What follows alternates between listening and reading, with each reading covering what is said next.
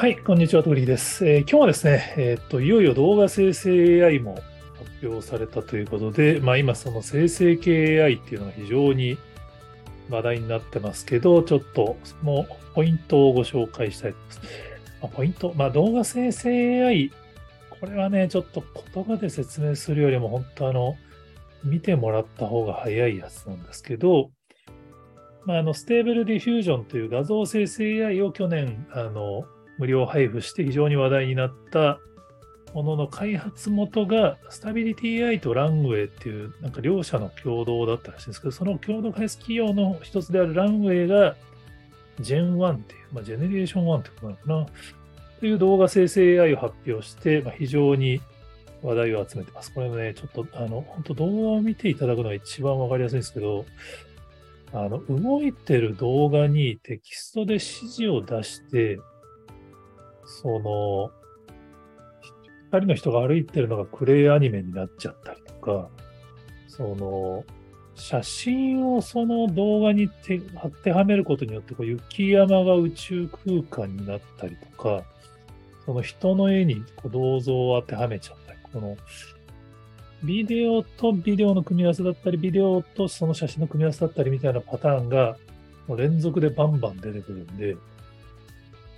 これね、ちょっとどれぐらい、その、エンコーディングは当然時間かかると思うんですけど、これ、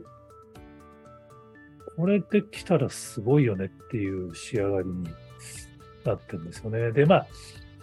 まあ、AI の実際にその、こう、バーション、バリエーションが増えていくみたいなの前から予告はされていて、まあ当然その写真の付ける動画だよねみたいな話はあったんですけど、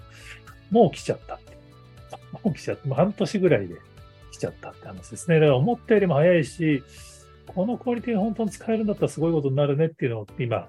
結構話題になっている感じです。で、実はネットフリックスも、あの、犬と少年っていうアニメを、まあ、3社共同で作って、これは実はその、アニメの背景用画像生成 AI みたいな使ってるらしいんですよね。これは独自開発って言うんですけど、みたいなこの AI 活用がまめっちゃ増えてきてますよねっていう話なんですけど、これあの、やっぱ昔からその AI はいろいろあったんで、まああの、女子高生 AI リンナみたいなのが有名ですけど、ちょっとその、こう、人ごとに思ってる人が意外に多いんですよね。まあ、また AI のニュースか、みたいな。そかまだ関係ないよね、みたいな。まあ、特にあの、チャット AI とか、あの、ガチ質問をすると間違えることが多いみたいなので、結構、まあ、関係ないなと思ってる人も多いと思うんですけど、これやっぱりちょっとね、その、状態として去年からモードが変わったっていうのを、まあ、ビジネスマンの方は特に把握しておいた方がいいんじゃないかなと思ってます。なんでかっていうと、まあ、去年、まあ、似たような記事を書いたんですけど、これやっぱりその、無料配布によって、そのパンドラの箱が開いちゃったっていうのがやっぱりすごいポイントだと思うんですよね。あの、深津さんが当時、あの、なんだっけ、変革の、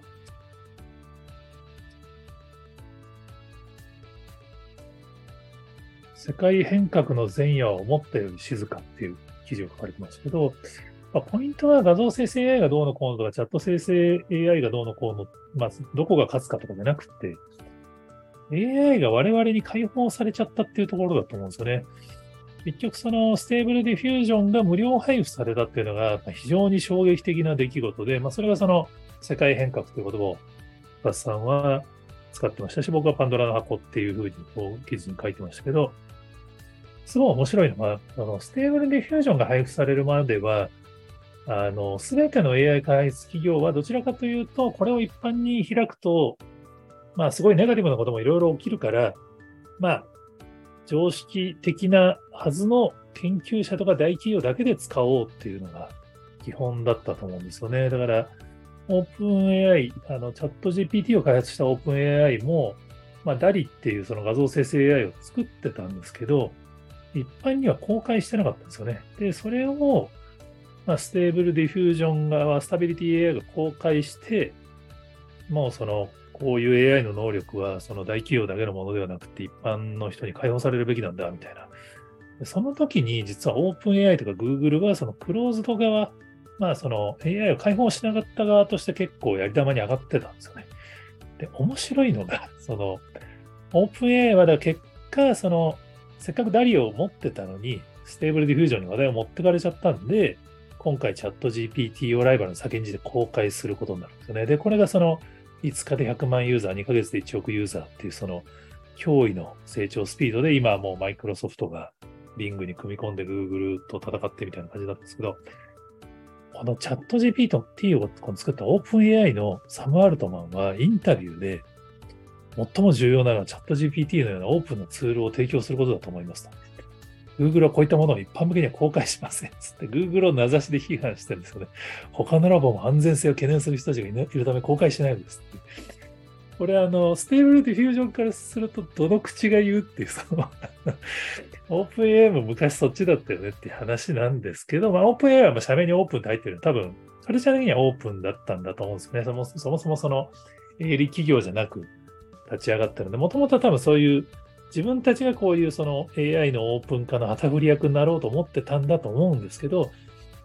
そこをこの Stable Diffusion にましてやられちゃったんで、まあ、慌ててチャット GPT は先に公開して、で、逆に Google をこの非難するようなインタビューを発言するっていう。まあ、この後ね、まあ皆さんご存知の通りも Google も大慌てで、いや、俺たちもちゃんと公開するぜっつって、ラムダをベースにしたチャット AI バード公開するんですけど、今度は、今度 Google は Google でちょっと慌てすぎたみたいで、準備がちゃんと整わずにやっちゃったんで、もう社員から非難は出てくるわ。デモ動画にそのミスが入ってるのが見つかって株価が下がるみたいな、まあ、カオスなことになってるんですよね。でもだからこれは、だからそのパントラの箱が開いた結果、従来はその研究室におけるこのレベルの高さっていうのをお互い大企業とか研究者が競っていたのが、オープン化によっていかに大勢の人が使われるかっていうゲームにもう